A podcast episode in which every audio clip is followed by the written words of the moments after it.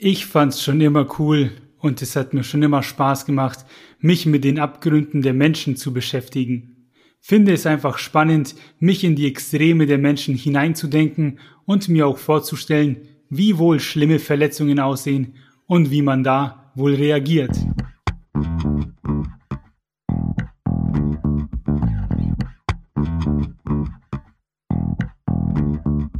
Herzlich willkommen zu Lesen und Lesen lassen, dem Bücher- und Schreibpodcast mit Martin und Maxe. Wir wünschen viel Spaß mit dieser Folge.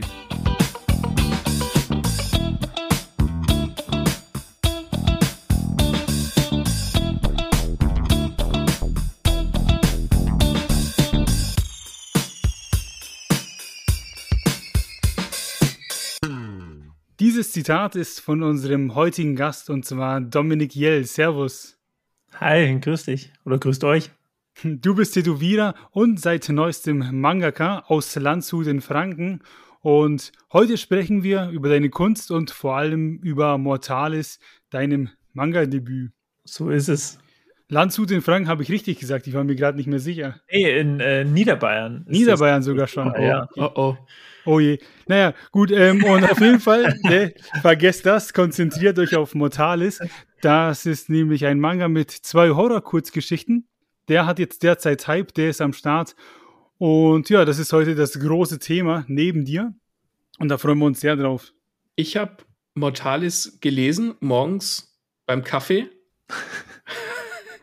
es war jetzt vielleicht nicht die optimale Stimmung, aber ich finde trotzdem, dass der sehr viel Stimmung gemacht hat. Das jetzt mal so als, als äh, Einheizer. Ich fand den auch morgens beim Kaffee am Frühstückstisch recht gruselig. Stimmungsvoll. Das ist schon mal gut. Dann, dann habe ich zumindest irgendwas richtig gemacht. ja, was passiert in den Mortales? Kurz zusammengefasst würde ich sagen, es ist eine Kurzgeschichte um einen jungen Filmemacher, der gruselige Plätze besucht, so Lost Places mäßig oder gruselige Hotels.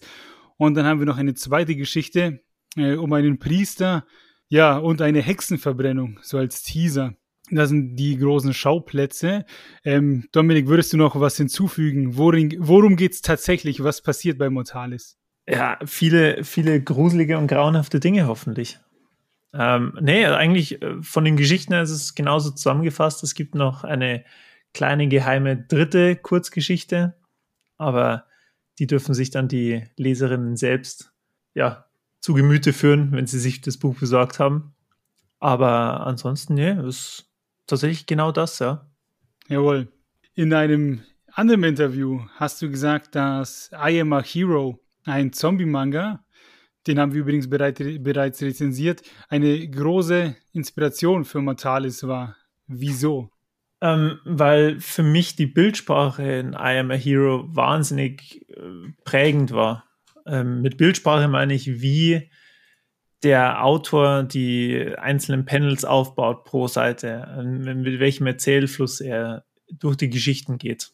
Und das meine ich so, dass er auf viele, viele Schlüsselszenen, die, die strukturiert der immens genau. Also man, man, man sieht dann nicht irgendwie, Beispiel, wenn ein Kerl jetzt eine Kaffeetasse nimmt, dann sieht man nicht, wie er, wie die Hand die Kaffeetasse greift und dann einfach sich zum Mund führt zum Beispiel, sondern man sieht noch viele kleine Schritte dazwischen und das fand ich so wahnsinnig beeindruckend und gleichzeitig auch für so ein düsteres, horrormäßiges Genre äh, wahnsinnig passend. Muss aber auch gleich dazu sagen, in Mortalis hat es aus Platzgründen natürlich eher weniger funktioniert. ja. Geht das nicht theoretisch auch ein bisschen entgegen dem, wie man eine Geschichte in deinem Fall zeichnet, also dass man versucht, diese kleinen Bewegungen einzufangen. Also wir haben I Am a Hero auch gelesen. Ich weiß, was du meinst, aber ist es nicht normalerweise in Anführungszeichen besser, wenn du in möglichst wenig, mit wirklich möglichst wenig Platz ziemlich viel Story abdeckst? Ich finde, ich finde, das kommt darauf an, welchen Effekt man erzielen will. Ich glaube, das kann man als Autor oder Autorin eben gut steuern, das Pacing dann von der Geschichte, wie man halt einen Comic liest. Ich denke aber, dass es, um nicht vom er nutzt es ja eigentlich genau entgegengesetzt zu dem, was man eigentlich meinen wird, das passiert, weil eigentlich denkt man, wenn zu viele klein, zu kleine unnötige Bewegungen in Anführungszeichen gezeigt werden, mhm. lenkt es vielleicht zu sehr von der eigentlichen Geschichte ab. aber er inszeniert dadurch ja extreme Schlüsselszenen. Und das ist eigentlich das glatte Gegenteil von dem, was man jetzt äh, denken würde, was dadurch passiert.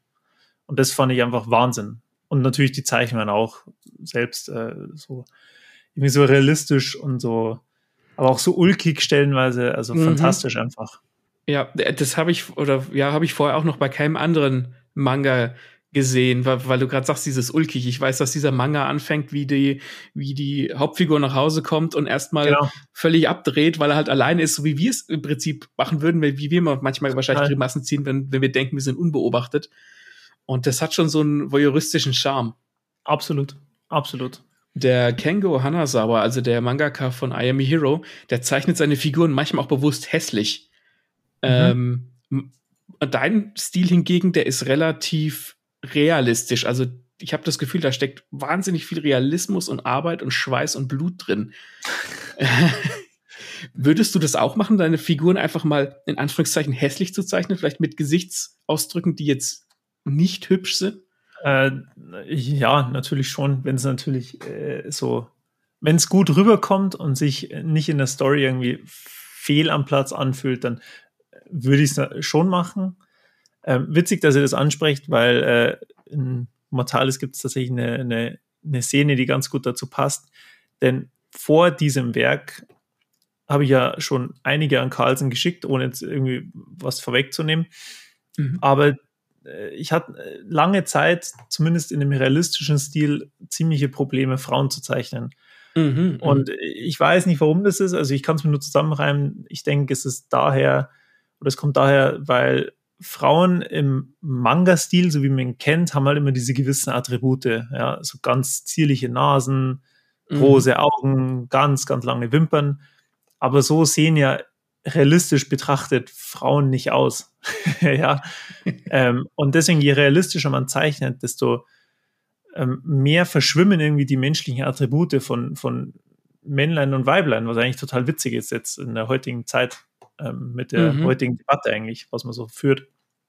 Ähm, und das fand, äh, ist mir persönlich total schwer gefallen, ähm, die auch, also schöne Frauen zu malen. Frauen, die jetzt keine extreme männlichen Attribute haben. Und in Mortal ist es mir dann tatsächlich Gott sei Dank gelungen, ja, mit der Hexe. Und dann war es halt genau eine Frau, die halt nicht schön sein sollte, weil sie ja seit Wochen im Kerker schmort. Mhm. Ja. Deswegen, äh, ja, also wenn es natürlich passt, total. Das war eine sehr interessante Antwort, finde ich. Ähm, wir haben es eben, oder ich habe es eben schon gesagt, dein Stil baut sehr auf Realismus. Wie schwer ist es eigentlich, diesem Realismus gerecht zu werden? Das äh, kommt darauf an, wo man, wo setzt du die Grenzen des Realismus? Ich finde, Realismus hat kaum Grenzen, oder? Da hast du recht. Aber ähm, irgendwann musst du ja als, als Zeichner quasi sagen, okay, scheiß drauf, ich lasse das jetzt so, es ist realistisch ja, ja, genug. Ja. Also bei den, bei den Hintergründen, da bin ich immer schon ein bisschen pedant, weil mir das sehr, sehr, sehr viel Spaß macht, mich da so reinzufuchsen mhm. und so die kleinsten Details irgendwie auszuarbeiten. Und vor allem im Genre Horror, da ist es auch wichtig, dass sie, äh, dass die Hintergründe irgendwie eine Stimmung mitbringen. Deswegen mhm. freut es mich sehr, wenn du sagst, Mortalis bringt eine gewisse Stimmung mit sich. Ähm, ja, und bei den Personen, realistischer kriege ich es nicht mehr hin. Ich muss so meine Arbeitsweise umstellen, was so, was so Personenzeichnen betrifft. Also meine Figuren sehen eigentlich, wenn ich sie natürlich mal anders aus. Also schon auch realistisch, aber noch nicht, nicht in diesem Maß.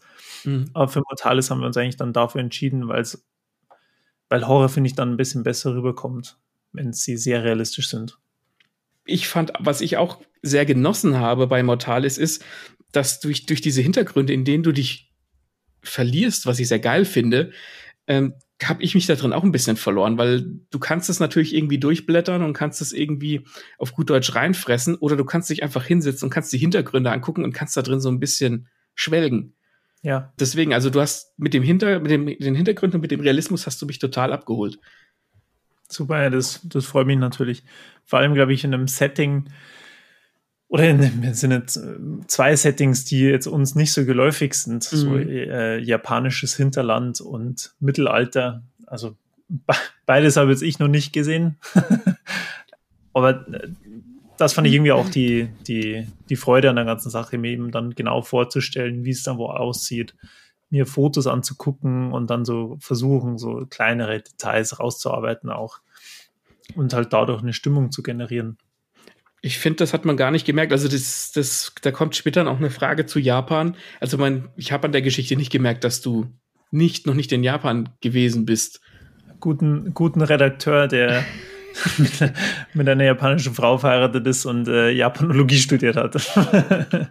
also der musste da schon einiges, was er einiges, einige Sachen wurden verbessert. Ja, weil wie, ich konnte es auch nicht besser wissen in vielen Dingen, aber das hat auch voll gepasst, also um Gottes Willen. Tut's auch. Also ich war auch zweimal in, in Japan und ähm, ich, also da, ich habe, deswegen habe ich mich wirklich gefragt, ob du dieses Haus vielleicht, ob das irgendwie eine Inspiration von einem bestimmten Haus ist, das du besucht hast oder so. Also das hast du ziemlich, ziemlich perfekt getroffen. Sehr gut. Also besucht habe ich es nicht, aber ich habe mir zig Fotos angeguckt und mir Referenzbücher gekauft, so von äh, japanischen Häusern. Eben gibt es ja diese, ja, so Fotoreferenzbücher. Ich weiß nicht, wie ich es beschreiben soll, wo auch verschiedene Posen oder so immer abgebildet sind. Damit habe ich dann schon viel gearbeitet, muss ich ehrlich sagen, weil wie soll ich es auch anders wissen? Also wunderbar. Also hast du ja perfekt getroffen. Der Martin hat tatsächlich Internetprobleme und wir machen es jetzt so: Wir führen das Interview einfach alleine. Ja. Wir hatten das jetzt, wir waren da jetzt einfach äh, feuchtfröhlich und haben gedacht, ach ja, das passt schon. Das ist natürlich ein bisschen, bisschen peinlich, aber ich hoffe, dass wir trotzdem zu zweit eine gute Zeit haben werden. Ja, natürlich. Ähm, Natürlich, ich meine, da muss sich vielleicht der Martin auch nicht mehr so stressen. Ich meine, man kennt es, ja, Man kennt es, wenn das Internet nicht geht und man irgendwo, äh, genau dann, wenn man es braucht, geht es nicht.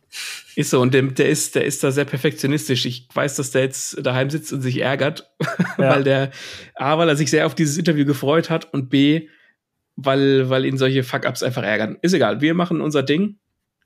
Alrighty. Ich hoffe, ich bringe dich damit jetzt nicht in Verlegenheit, denn da wird es jetzt kurz ein bisschen kunstgeschichtlich. Weiß ich gar nicht, ob ich dir die Frage vorab geschickt hatte. Und zwar, ähm, du nutzt sehr starke Schatten, also sehr starke Kontraste. Und das hat mich an den, an den italienischen Künstler Caravaggio erinnert. Ähm, der hat auch wahnsinnig viele starke Kontraste und Schatten benutzt in seinen Gemälden.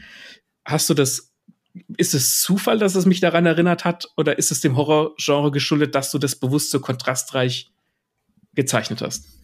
Also freut mich mit einem äh, kunsthistorisch bekannten Künstler verglichen zu werden. Aber äh, nee, wurde nicht bewusst gewählt. Also die, äh, ich, ich kenne den Namen auch nicht, bin ich ganz ehrlich. Also äh, Kunstbenause kann man mich schimpfen, aber ich kenne ihn wirklich einfach nicht. Ich habe es einfach dadurch gewählt, weil ich, wenn ich finde, ich mag persönlich so relativ klare, einfache Zeichnungen immer gern mhm. mit, mit eben Kontrast und dazu gehören halt einfach auch Schla Schlagschatten. Und je nachdem, in welcher, welcher, welchem Teil von dem Gebäude man sich befindet, ich hoffe, das kommt auch so rüber, fallen dann die Schatten stärker oder halt weniger. Mhm, so mhm. soll es halt sein. Also die erste, die erste Szene im Prinzip des Buches ist ja, wie der, der Besitzer des Hauses in seinem Keller kniet.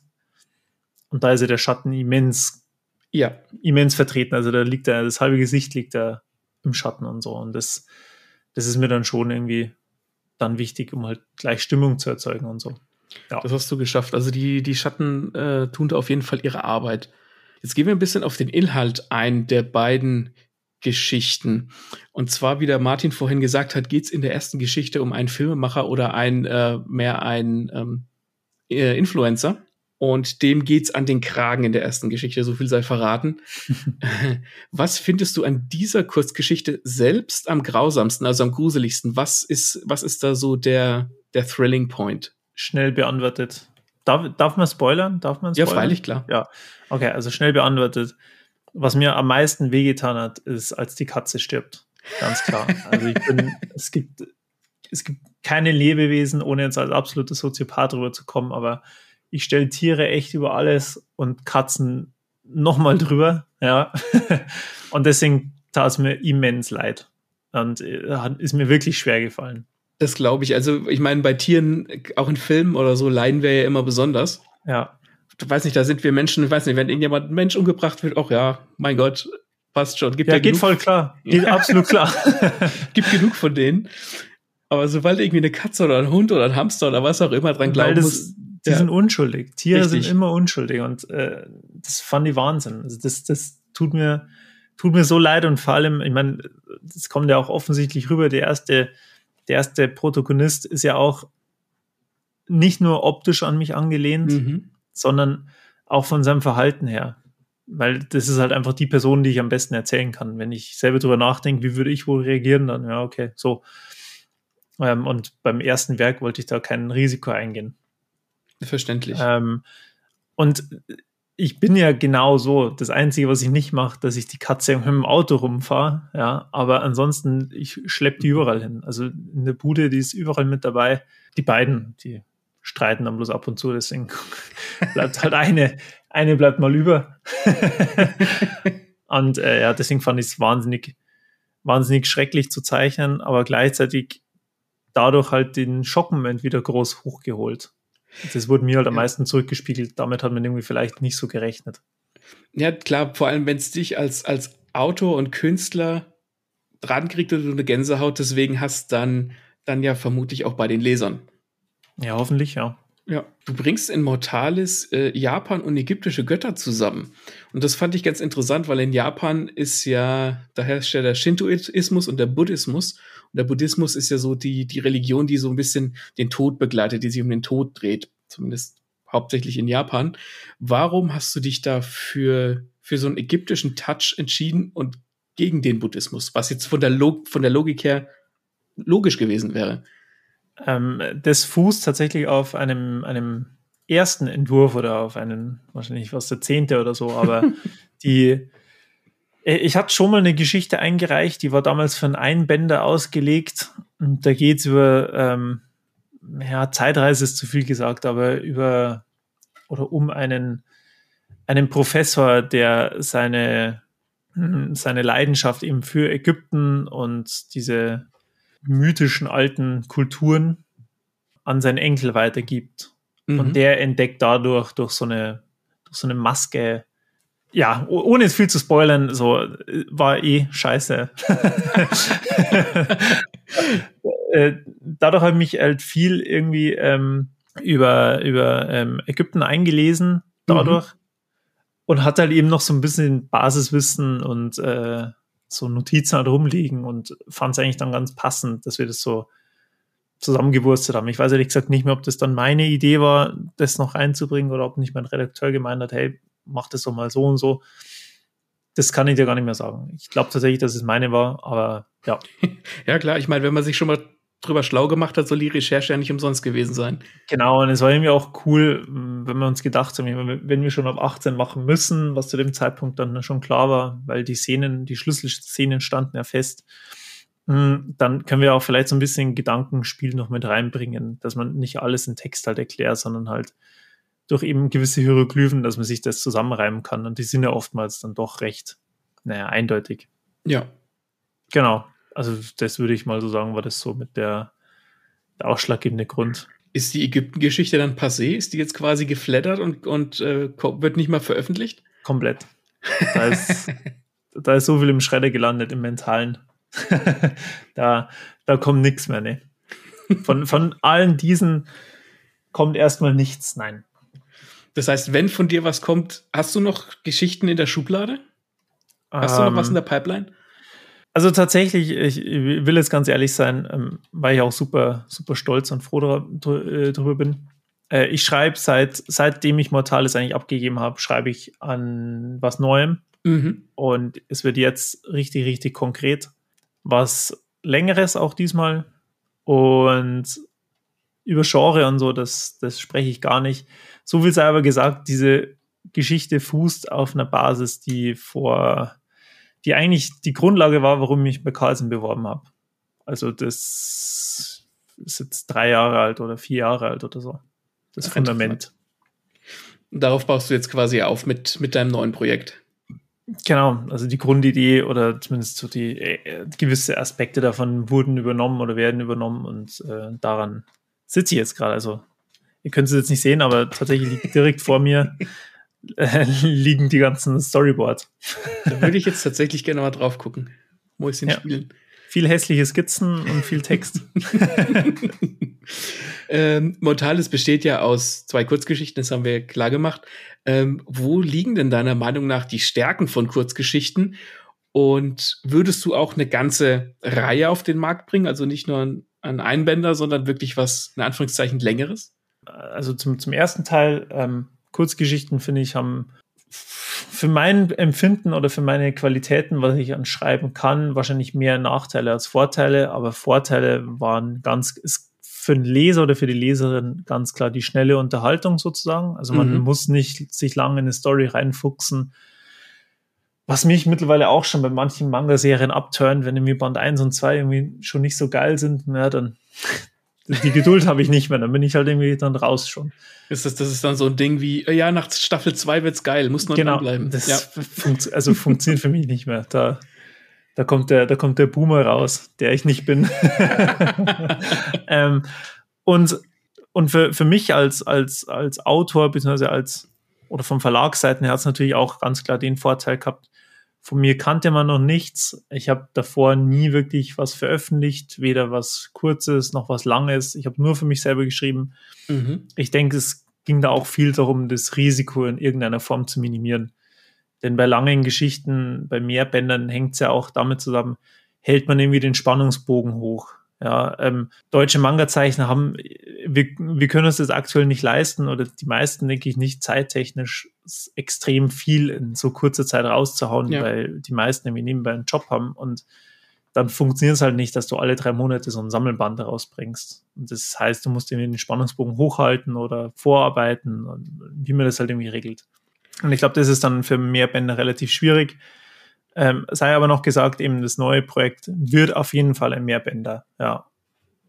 Klingt sehr interessant und äh, ja, ich, ich, ich weiß, was du meinst mit den Mehrbänden. Ich habe selbst eine Trilogie bei einem Verlag platziert und habe dann gemerkt, da stecken eigentlich noch Ideen drin und habe dann noch mal drei Bücher drauf gepackt. Also ich arbeite auf, auf momentan sechs Bände hin. Da mhm. braucht man, da braucht man Sitzfleisch. Deswegen kann ich verstehen, dass, dass äh, wenn du sagst, da muss man, da muss auch irgendwas dahinter sein. Ja, genau. Und wie gesagt, vom Verlag her auch das Risiko einfach zu minimieren. Ja. Ich meine, das war Anfang der, der Pandemie auch, weißt du, wo ich mich beworben habe. Da, also davor schon beworben, aber wo es ja konkret wurde, war Anfang der Pandemie und ich glaube, wir wussten alle nicht, wo die Reise hingeht. Also ja. es war, war, denke ich, schwierig auch zu planen. Und ich denke, jetzt ist das alles wieder ein bisschen eingefahren. Also äh, besser planbar einfach. Man kennt sich jetzt, mein Redakteur kennt mich, meine Redakteurin kennt mich, man man weiß, wie der, die Arbeitseinstellung ist, wie die Arbeitsmoral mhm. ist, wie es auch meinem Job nebenbei funktioniert. Das passt wunderbar. Also gleich mal einen guten Eindruck hinterlassen. Ja, ich hoffe doch. Ja. zumindest, zumindest war ich nicht einmal irgendwie im Delay oder so. Ganz im Gegenteil. Das ist immer, es ist, ist auch meine Philosophie. Lieber vorher arbeiten und hinten raus rumpimmeln als umgedreht. Ja, und es ist auch irgendwie, es gibt mir auch eine gewisse Sicherheit, wenn man dann fertig ist und lieber korrigiert man dann noch Sachen oder ergänzt noch Sachen, mhm. weil man die Zeit hat, anstatt es irgendwie auf, auf den letzten Drücker, Hauptsache man kommt, bekommt noch rechtzeitig das Ding in die Druckerei geschickt, so ungefähr. Das Bin ich ganz bei dir. In der zweiten Kurzgeschichte in Mortalis, ähm, da geht es um Hexenverbrennung und auch um den Priester. Und da schwingt äh, Ungerechtigkeit mit. Der Priester sieht diese Ungerechtigkeit und benennt sie auch. Wie viel von dir steckt in diesem Priester, in dieser Figur drin? Äh, in, in, Sachen Ungerechtigkeit wahrscheinlich alles. Ähm, denn denn äh, er artikuliert es bloß nicht. Also wenn ich extreme Ungerechtigkeit sehe, dann würde ich sagen, ja. Ähm, ich glaube, es ist den Umständen im Mittelalter geschuldet, dass es nicht mhm. sagt. Aber es ist tatsächlich ein Riesending von mir. Also ich, ich komme echt, ich kann über vieles hinweg gucken, aber so zwei, drei Dinge, eben wie Tierquälerei, Mobbing oder irgendwie Ausgrenzung aufgrund von irgendwelchen Oberflächlichkeiten, das, es gibt nichts, was mich mehr triggert. Also da geht, geht Platz mir sofort die Hutschnur. Und ja, ja, ja ich bin wirklich ein sehr ruhiger, entspannter Mensch und wie gesagt, ich kann, ich bin sehr gut im drüber wegschauen, äh, was Fremden zustößt, was mir zustößt. Das nehme ich alles nicht erstmal zu ernst oder will mich auch nicht einmischen oftmals. klingt vielleicht egoistisch, ist aber leider so. Und aber wenn ich merke, dass Menschen, die sich nicht wehren können oder eben auch Lebewesen allgemein, die sich nicht wehren können oder unterlegen sind, nicht äh, in irgendeiner Form da diskriminiert werden oder im schlimmsten Fall ja noch schlimmer, dann das, das geht einfach nicht. Also das kann, das kann nicht sein. Gott sei Dank, dass wir nicht mehr im, im düsteren Mittelalter leben, dass wir heutzutage ja. unseren Mund aufmachen können. Amen. wir, ich sage jetzt mal, wir, wir Künstler und Autoren sind immer sehr selbstkritisch. Ähm, wo siehst du bei, de, bei dir in deinen Geschichten noch Verbesserungspotenzial? An jeder Ecke. Überall, wirklich. Also angefangen beim Storytelling sehe ich schon irgendwo teilweise daran geschuldet, auch natürlich Kurzgeschichten sind wahnsinnig schwer und äh, da irgendwie groß was aufzubauen, was nicht mhm. absolut vorhersehbar war oder ist. Ansonsten, ja, überall Charaktertiefe konnte ich noch gar nicht zeigen da arbeite ich jetzt eben vermehrt dran, dass das funktioniert. Die Zeichnungen auch. Ich muss oder ich will von der Arbeitsweise schneller werden, will mich aber reduzieren, ohne Details zu verlieren. Also mhm. es klingt total blöd jetzt und total widersprüchlich, aber in meinem Kopf weiß ich, was ich meine, aber ich weiß nicht, wie ich es verbessern soll, weißt Nein, du, so. du, du brauchst irgendwann die, die, diese Einstellung, scheiß drauf, ich lasse das jetzt so. Es ist, es ist gut genug, es ist, es genügt mir sozusagen. Ja, ja. ja. Und äh, aktuell habe ich das jetzt noch nicht. Deswegen, ich arbeite jetzt noch viel auch an den Zeichnungen. Aber ja, grundsätzlich, wie gesagt, an jeder Ecke. Das Einzige, was ich nicht verbessern kann und auch nicht verbessern will, ist tatsächlich die Haptik und Optik des Buches. Die finde ich fantastisch. Aber da habe auch ich, ehrlich gesagt, nichts dazu gemacht. das, das ist schon, das ist gut gelungen. Ich würde gern mit dir über deine Inspirationen sprechen. Ja. Wir, wir befinden uns in Horror.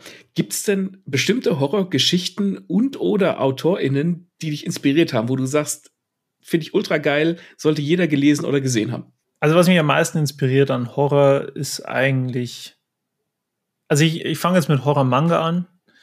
Horror-Manga finde ich eigentlich mit am geilsten von Shunji Ito wie, wie die meisten, denke ich mal. Aber ich, ja. alles, was ich bis jetzt von ihm gelesen habe, oder zumindest das meiste, finde ich wahnsinnig, wahnsinnig gut. Ja. Von den Zeichnungen her auch fantastisch. Also das, der, ja. der Mann ja. weiß schon, was er, was er macht. So. Und ja, der, der macht vor allem Angst, finde ja, ich. Ja, und kriegt auch so geilen Ekel irgendwie hin. Ja. So, er spielt halt voll mit diesen ganzen, ganzen Ängsten und Ekeln, die Menschen haben. Und das finde ich einfach gut. Und er als Person kommt auch wahnsinnig, wahnsinnig sympathisch rüber. Mhm. Ansonsten, ja, finde ich eigentlich mit das Gruseligste auf der Welt, ehrlich gesagt, wenn, wenn man dran denkt, was, zu was Menschen fähig sind. Mhm. Tatsächlich, dann würde ich es vielleicht unter den großen, äh, in das große Raster True Crime reinpacken. So, finde ich mit am gruseligsten. Es unterhält mich zwar auch wahnsinnig, aber sich vorzustellen, was Menschen teilweise machen können, das ist einfach irre. Hast du da ein, ein, True Crime Beispiel, wo du sagst, das hat dich irgendwie so gepackt, das lässt sich bis heute nicht los? Gute Frage. Es läuft so viel einfach so nebenbei. ich kann die Faszination aber verstehen, weil man genau weiß, da war jemand, der hat das genau so getan. Es ist nicht, nicht nur Fiktion. Ja, ich finde, also, wenn ich jetzt drüber nachdenke, finde ich eigentlich mit das Grausamste, wenn es so über das normale Morden hinausgeht. Also so Morde, die, die schockieren mich jetzt nicht so, weil haben wir vorher schon drüber geredet, es gibt halt einfach davon auch zu viel und es mm. wird nicht jeder, nicht jeder ist es wert, im True Crime Podcast genannt zu werden, weißt du, der Mörder. so. muss schon was jede Mörderin. Haben. Genau, ja, das muss schon außergewöhnlich mittlerweile sein. So sind wir als Gesellschaft schon verkommen. Sagt viel, sag viel ähm, über uns aus. Ja. Aber die, so, wenn es halt über das Normale hinausgeht, wenn man dann irgendwie, boah, ist, mir fallen jetzt so viele so Kleinigkeiten ein, von, von einer, einer mal was gehört, die hat dann, die hat ihn so händisch, diesen, ich glaube, den Ehemann hat sie umgebracht, die hat den händisch zerkleinert in so einem Fleischwolf, in so einem analog betriebenen Fleischwolf und dann im Klo runtergespült. Und das Ganze fiel erst auf, nachdem halt irgendwann die Leitung verstopft war. Und sowas, weil so diese Kleinigkeiten, dass man in dieses Extrem fällt, also mhm. wo es also offensichtlich viel simplere Lösungen für dieses Problem gab, mal ja. ganz davon an, abgesehen, mach's halt einfach nicht. Ja, bring ihn halt einfach nicht um. so, das finde ich einfach so, so solche Sachen schockieren mich ja. einfach. Also die so, so exakt was nennen kann ich eigentlich gar nicht, ja. Ja, bei der Frau ist der Tennisarm vom handbetriebenen Fleischwolf Krass. das kleinste Problem, ja. Ja, absolut. Absolut.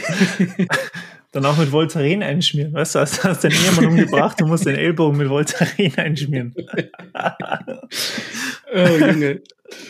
Wir kommen jetzt zu was etwas Fröhlicherem. Und zwar in dem, in dem Interview in, in Mortalis ist hinten noch ein Interview mit dir drin. Ja. Und da sagtest du, dass One Piece äh, dein erster Manga war oder ist. Yes. Was fasziniert dich an One Piece und hält diese Faszination auch heute noch an? Ja, also Faszination würde ich es jetzt nicht, nicht mehr nennen. Es ist einfach eine Liebe. So, man hat die Charaktere einfach so lieb gewonnen über diese Jahre jetzt. Mhm. Und man will halt einfach wissen, wie es denen weitergeht, äh, wie es mit denen weitergeht das ist eigentlich das, ich muss ehrlich sagen, ich lese zwar irgendwie so gut es geht noch wöchentlich mit, was so mhm. äh, rauskommt in, in Japan halt, aber ja, so bis auf jetzt vor kurzem, wo wieder dieser Rundumschlag war, wo man so in der Welt bitte, mal wieder was gesehen hat. Bitte keine Spoiler. nee, nee, nee, mach ich nicht, keine Sorge. Ähm, das finde ich, das finde ich dann die besten Kapitel. Mhm. Die Arcs sind mir mittlerweile schon zu lang auch. Aber das liegt halt einfach auch daran, weil ich, wie gesagt, keine Geduld mehr habe, was so lange Serien betrifft und mich da so reinlesen. One Piece ist auch so extrem textlastig. Also das, das stimmt, da war ich ja. wirklich Zeit und Ruhe und die hatte ich jetzt die letzten eineinhalb Jahre echt wenig. Und dann gab es einfach andere Serien. Aber es ist einfach, ich würde sagen, die Liebe zu den Charakteren und was ich wahnsinnig beeindruckend finde, ist diese, diese Energie, die Oda da seit fast 30 Jahren jetzt da reinsteckt. Also der einfach sich ständig neue Ideen auszudenken und äh, ständig, ständig irgendwie das Rad am, am weiterlaufen lassen und weiter, ja. Weiterlaufen halten, so muss man sagen. Das finde ich einfach unfassbar beeindruckend. Wie wir vorher gesagt haben, so ein Spannungsbogen über drei, vier Bände aufrechthalten ist schon wahnsinnig schwer und über 103 oder was wir jetzt dann bald haben, muss man sich mal vorstellen. Ja, also da bin ich ganz bei dir. Gerade was, was seine Autorenfähigkeiten angeht, was der, was, was der raushaut, das, ja. da, da, da kann man sein, also das geht gar, das ist zu eckig für meinen runden Kopf. Was, was der sich alles merken muss und was der alles genau. vorbereitet hat und wo er dann wieder Rückbesinnung hat. Also, das ist es, ja. Das ist komplett irre. Für mich als Autor, das geht komplett über meinen Kopf hinweg. Äh, auch wenn ich gern sage, dass er mein Vorbild ist, gerade weil er eben diese, dass er Sachen einfach teilweise 20 Jahre lang nicht vorbereitet, aber sie wieder aufgreifst, wo dir sagst, ja. wie, wie ist das Menschen möglich? Das, das sind so ja. die, diese Kleinigkeiten, genau, ja. die irgendwo irgendwann mal auf so ein Titelbild gepackt hat von Kapitel 97 oder so. Niemandem ist es aufgefallen und in Kapitel 1004, da kriegt es auf einmal eine Bedeutung. Und dann merkt man, dass es ein in Chapter 250 auch schon an der Person vorgekommen ist und ach, das ist einfach, das ist Wahnsinn, ja. Also, Irre. ja, absolut, es steht absolut da, wo er hingehört, meiner Meinung ja. nach, als der erfolgreichste und am längsten oder ja, als der erfolgreichste Manga, glaube ich, ist es ja, ja. Also er ja. steht meiner Meinung nach zurecht da. Da sind wir uns einig. Dein, dein schneller Tipp, was ist das One Piece? Äh, ich glaube, dass es die Zusammenführung der Welt ist, ehrlich gesagt. So die, die, das Zerschlagen der Weltregierung und der Redline und dann, dass die, dass die Ozeane zusammenlaufen und dass es eine glückliche Welt gibt und die Marine wirklich nur als überwachendes Organ und nicht als äh, Teil der Weltregierung fungiert, sozusagen. Das glaube ich. Sind wir uns einig. Gott sei Dank. sonst, sonst hätten wir jetzt eine Diskussion losgetreten. Ist echt so. Dann machen wir lieber schnell weiter. Und zwar ähm, ist noch so ein Quickshot. Was findest du geiler? Physischen Body Horror oder psychischen Horror? Zu zeichnen natürlich den physischen ähm, an sich immer gruseliger der psychische.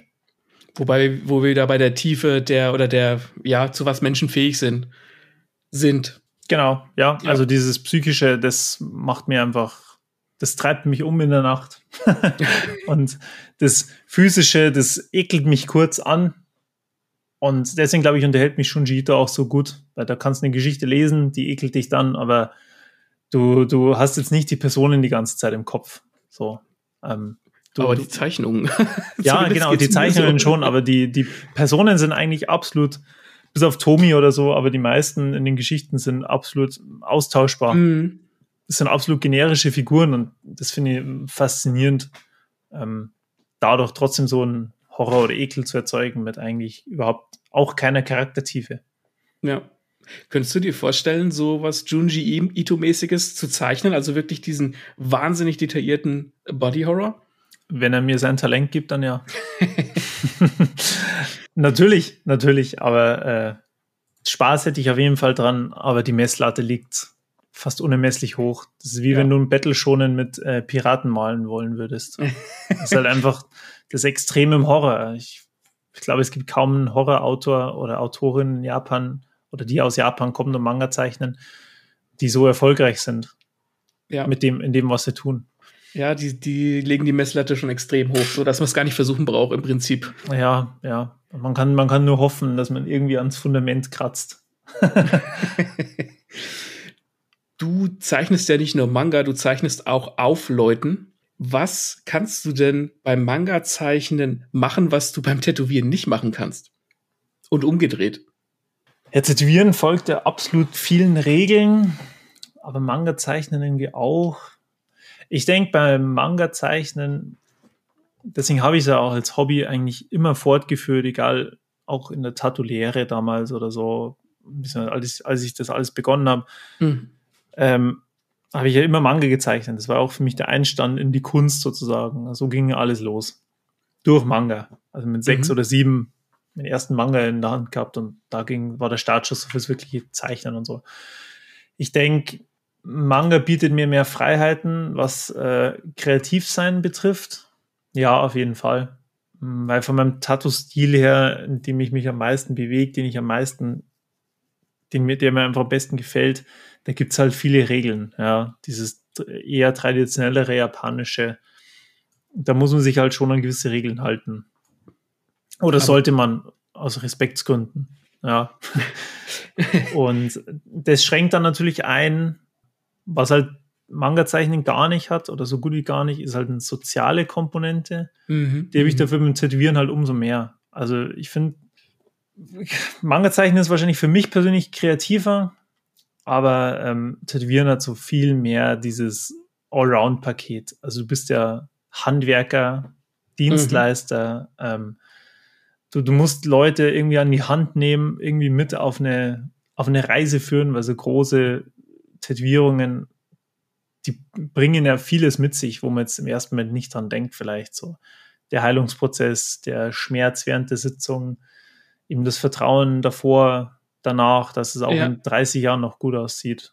Die Sitzungen, man sitzt irgendwie 30 Stunden sich gegenüber, so, mit fremden Personen. ja.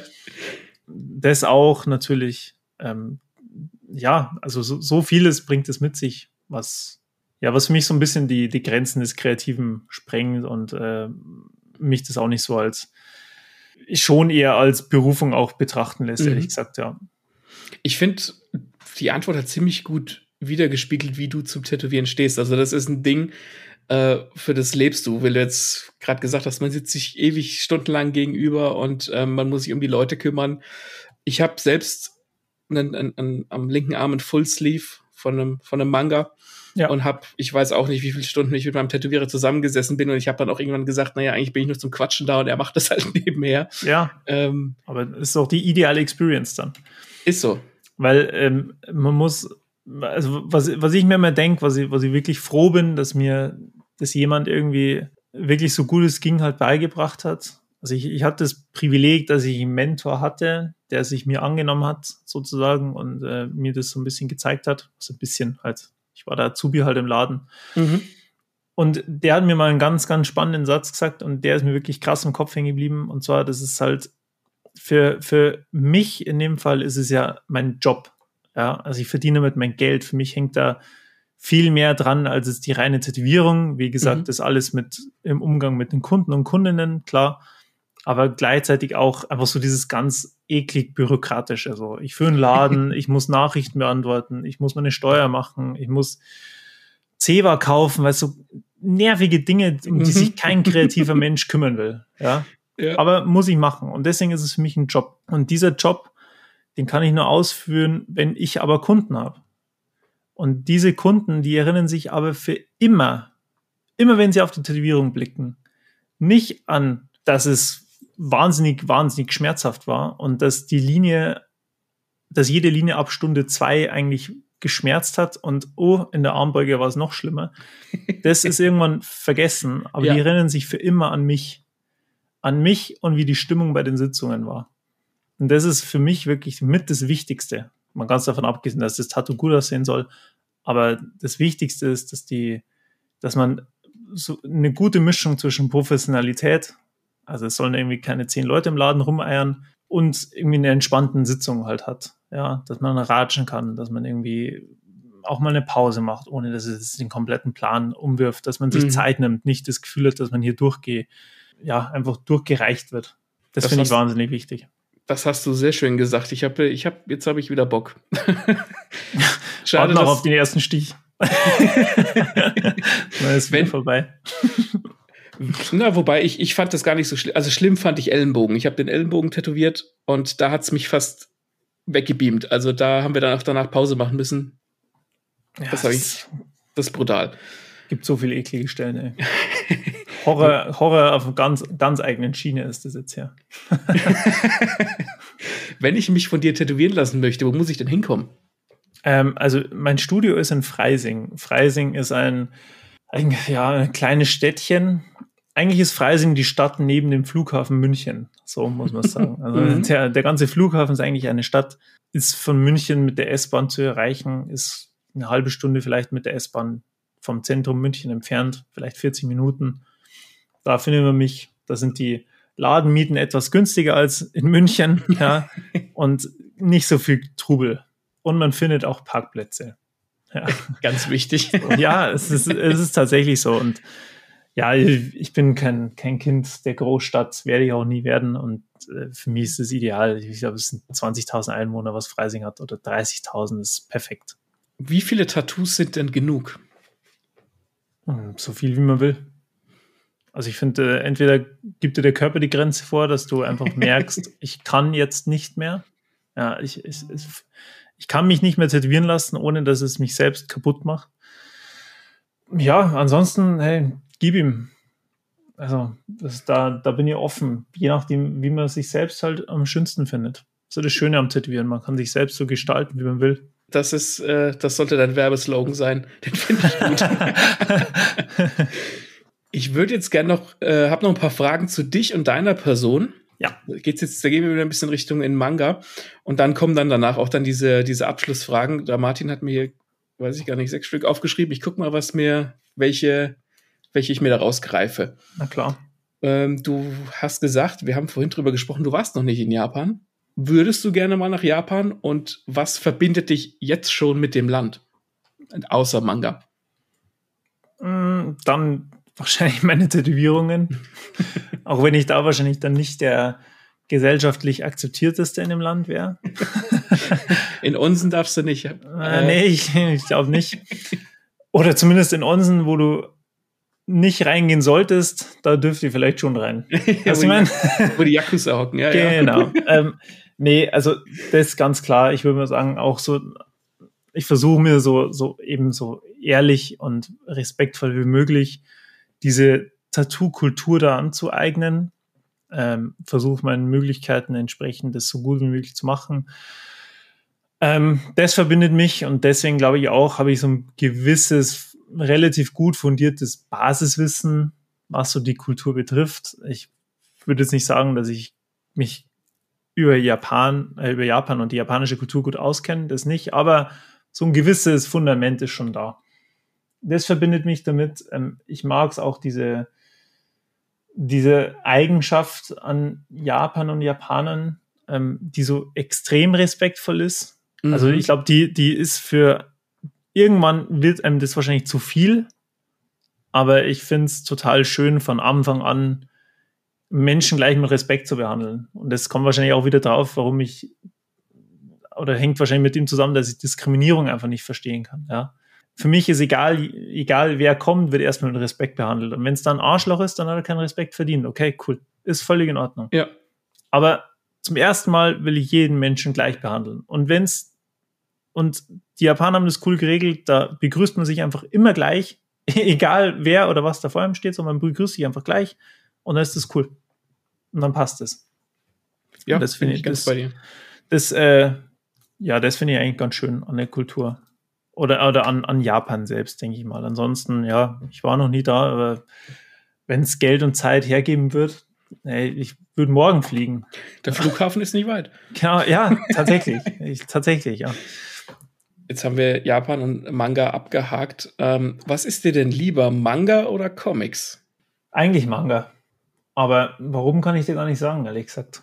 Ich glaube, was mir, wenn ich drüber nachdenke, was mich am, mei am meisten immer gefallen hat, weil angefangen habe ich mit Comics lesen, mhm. mit Comics angucken, lesen kannte ich, konnte ich damals noch nicht. Ich bin jetzt kein hochbegabtes Kind, was ich mit vier schon gelesen habe. Ich habe mit, mit als kleines Kind schon lustige Taschenbücher und so durchgeblättert. Mhm.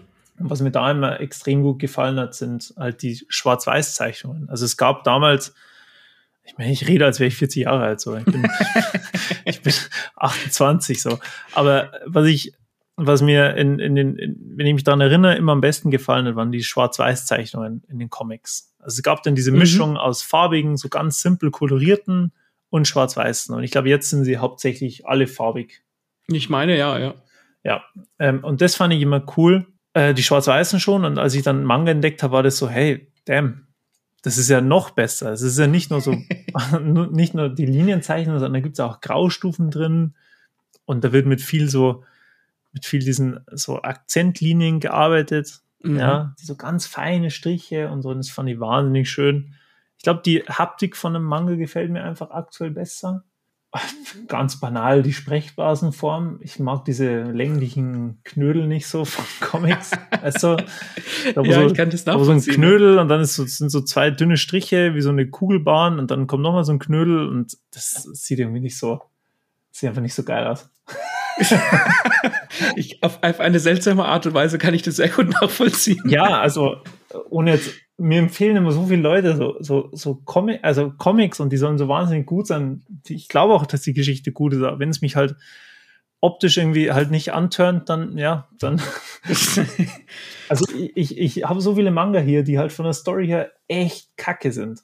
Also und das, das sage jetzt ich, der selbst noch nicht bewiesen hat, dass er eine Story schreiben kann. Aber die, die sind nicht spannend zu lesen, die sind auch nicht mhm. geil, die sind teilweise super trashig oder so, aber die Zeichnungen sind halt echt cool. Und dann hole ich die mir auch. Und dann blätter ich sie einfach durch und die Story interessiert mich nicht und ich blätter einfach rum. Vor allem kannst du als Künstler da vermutlich auch noch was aufnehmen und mitnehmen, könnte ich mir vorstellen. Zu 100 Prozent.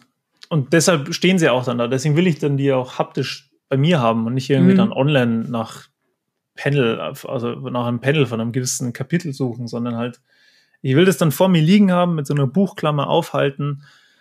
Und da werden jetzt auch wieder viele schreien, weil dann das Bein vielleicht kaputt geht. Hey, das sind Bücher. Ja.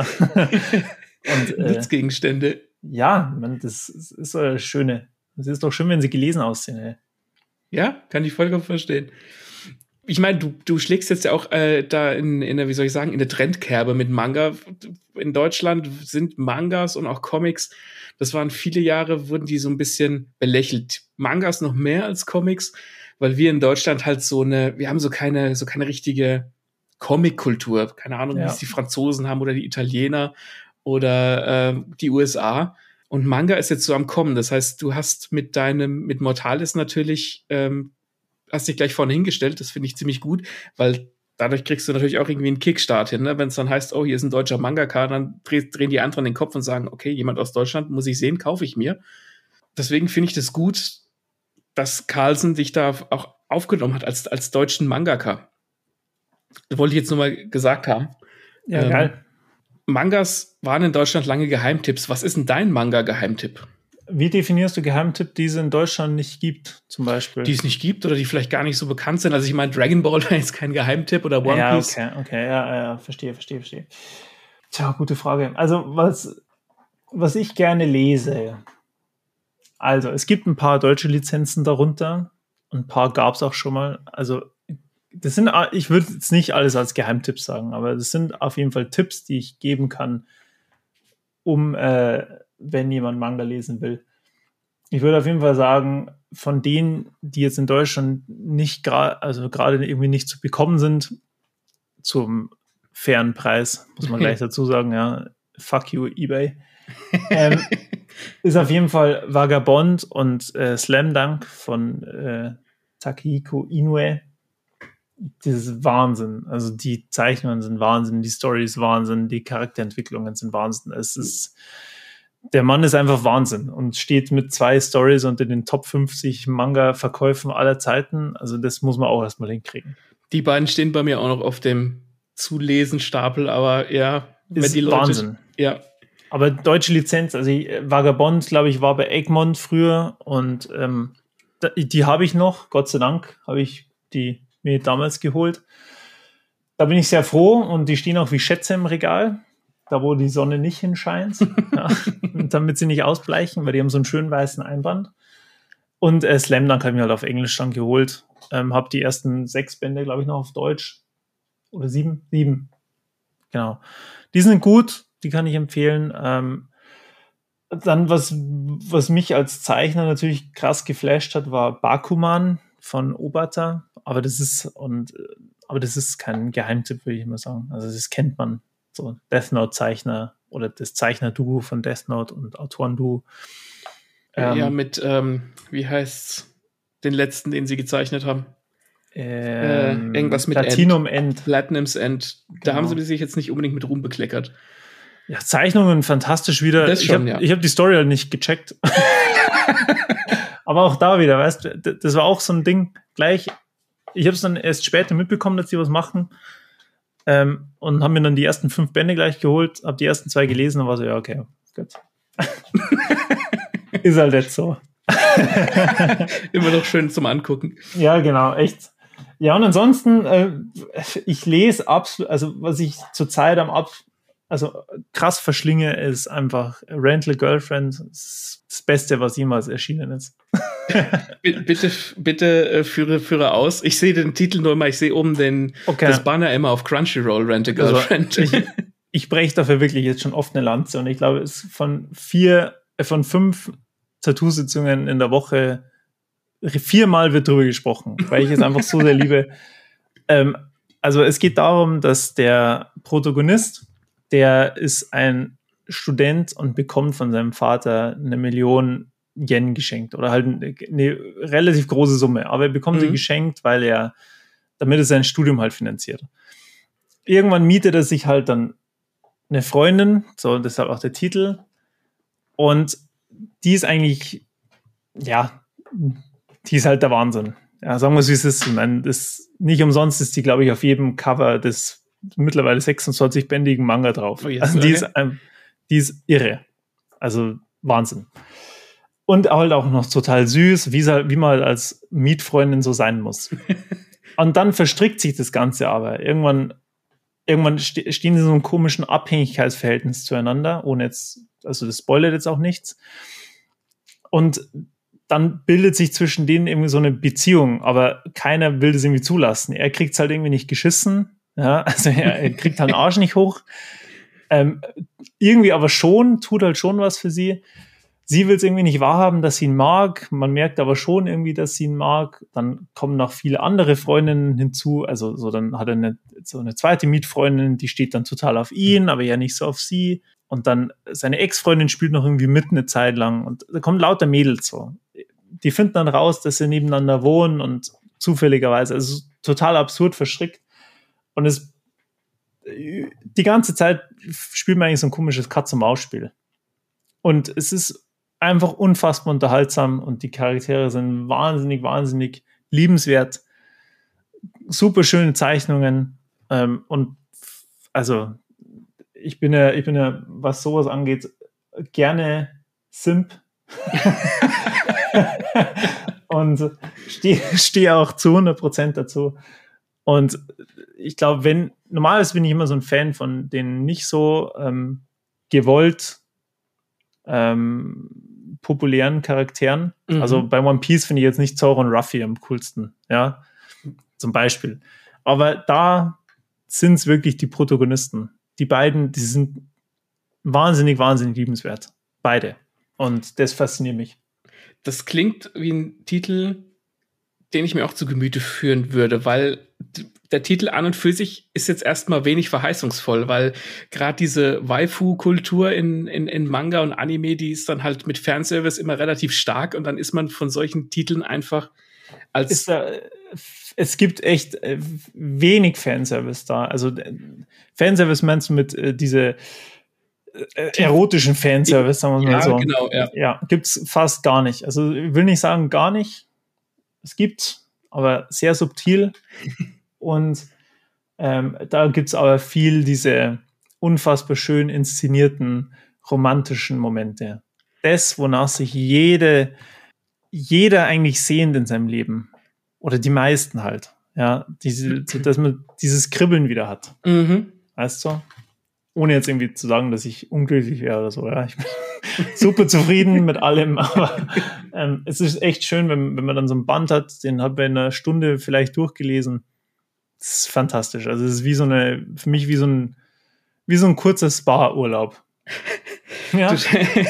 also der Manga äh, schlägt bei, der rennt bei mir, rennt so gerade bei mir offene Türen ein, ehrlich gesagt. Ich habe auch so einen, ähm, da kommt demnächst auch eine Rezi bei uns auf dem Kanal zu, haben wir schon abge, abgedreht, zu More Than a Doll nennt sich der Manga. Ah, der steht direkt daneben. Ist auch sehr gut. Ja. Aber ist mehr Fanservice drin. Ja, aber das ist der erste Manga, wo der Fanservice tatsächlich auch in 98% der Fälle passt, weil es einfach darum genau. geht. Cosplay. Ja. So. Ja. Und da rede ich mit meinem Redakteur auch voll drüber, äh, viel drüber, weil der ist nämlich absoluter Rental Girlfriend Ultra auch. Und äh, genau, der, da, da, da, ja, da schmeißen wir uns gegenseitig liebend gerne die Bälle zu. fantastisch, beide Wunderbar. fantastisch. Jetzt haben wir es gehabt von, von Titeln, die du sehr geil findest, aber gibt es einen Titel, den du noch unbedingt lesen musst? Zu so viele. Wo, wo du weißt, dass er geil ist, aber wo du einfach bisher noch nicht vielleicht dazu gekommen bist. Also, wo ich weiß, dass er geil ist und äh, noch nicht wirklich viel gelesen habe, war Berserk oder Berserk, whatever. Ähm, den habe ich angefangen. Ich habe die ersten zwei Max-Bände gelesen, fand es auch cool. Also nicht da, nicht die ersten zwei gelesen und dann weggelegt, weil scheiße. Nee, fand es wirklich gut. Haben mir dann fast auch die komplette Reihe geholt. Ich weiß gar nicht, wie viele es sind. Max-Bände. 20. Ah, 20. Ja, ja, dann fehlen mir vier.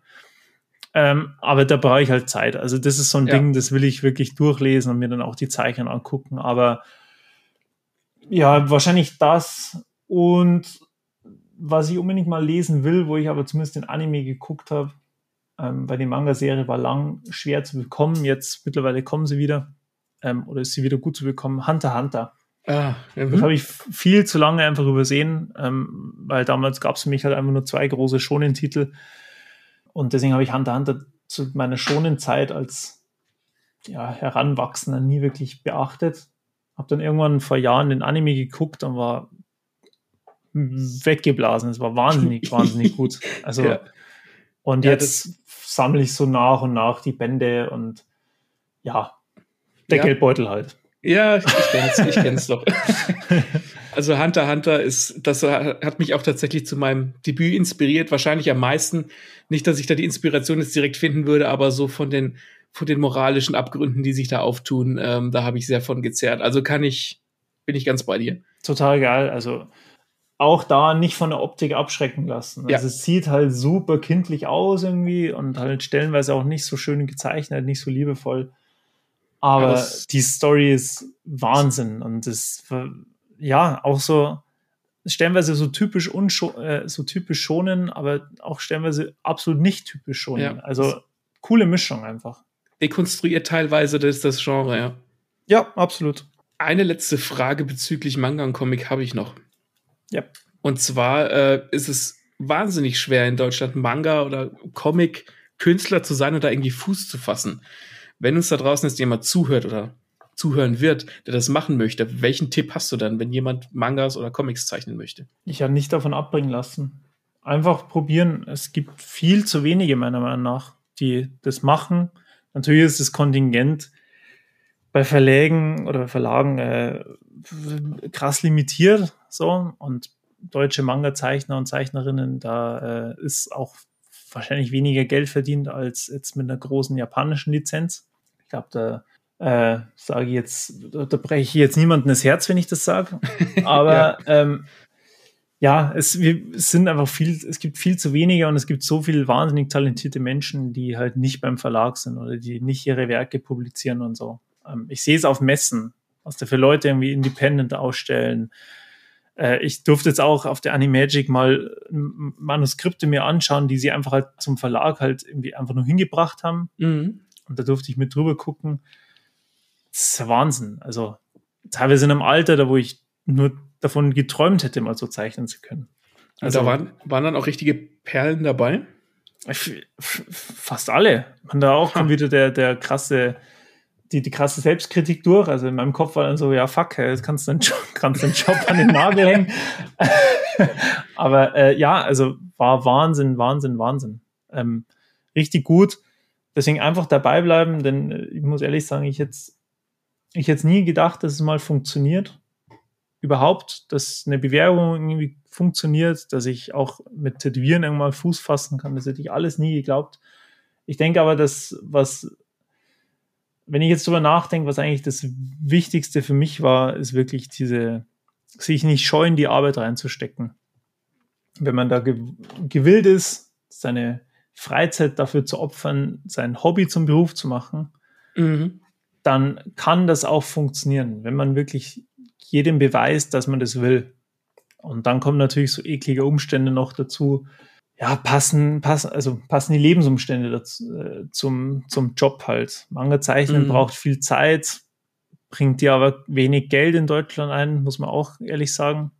Ähm, deswegen kann man sich das leisten. Äh, funktioniert es irgendwie im Job nebenbei, funktioniert es irgendwie als Selbstständiger oder Selbstständige. Das, das muss man alles schauen. Aber ich denke, wenn ein Verlag wirklich interessiert ist oder wenn man wirklich will, sich das auch selbst, selbst zu äh, publishen, gibt es auch schöne Möglichkeiten, genügend, sei es Webtoons, Tapas oder so, oder mhm. eben auch, ja, äh, der, äh, wie heißt denn der Freibeuter Shop, glaube ich, oder? Der, der Sagt mir was. vertreibt ja, ja, ja. viele so Eigenproduktionen. Dann auf, auf jeden Fall. Auch da wieder. Ich meine, das glaube ich funktioniert nur, wenn man wirklich dabei bleibt. Nur dann kann es funktionieren, ein Webtoon will keiner mehr lesen, wenn es nach zwei Kapitel abgebrochen ist. Aber wenn es 30 Kapitel lang läuft, irgendwann kommt schon der Hype. Geduldig sein und Spaß haben. Amen. Amen. So sieht's aus. Das hast du, das ist ein wunderschönes Abschlusswort für den Großteil des Interviews. Ähm, es war schön, da jetzt auch mal so ein Manga-Deep Dive hinzulegen. Ja, voll. voll. Wir haben jetzt noch die Rausschmeißerfragen. Die sind, mit, sind ein bisschen mit einem Augenzwinkern, das wirst du an der Frage schon hören. Ich bin nervös und gespannt. Muss gar nicht nervös sein. und zwar, äh, wenn man den ganzen Tag Horror-Manga zeichnet, kann man da abends eigentlich noch mit äh, Licht ausschlafen oder bleibt das Licht an? Ja, geht, aber man sollte der Katze nicht über den Weg laufen, wenn man gerade geschichtlich eine Katze umgebracht hat. Die, die Schuldgefühle.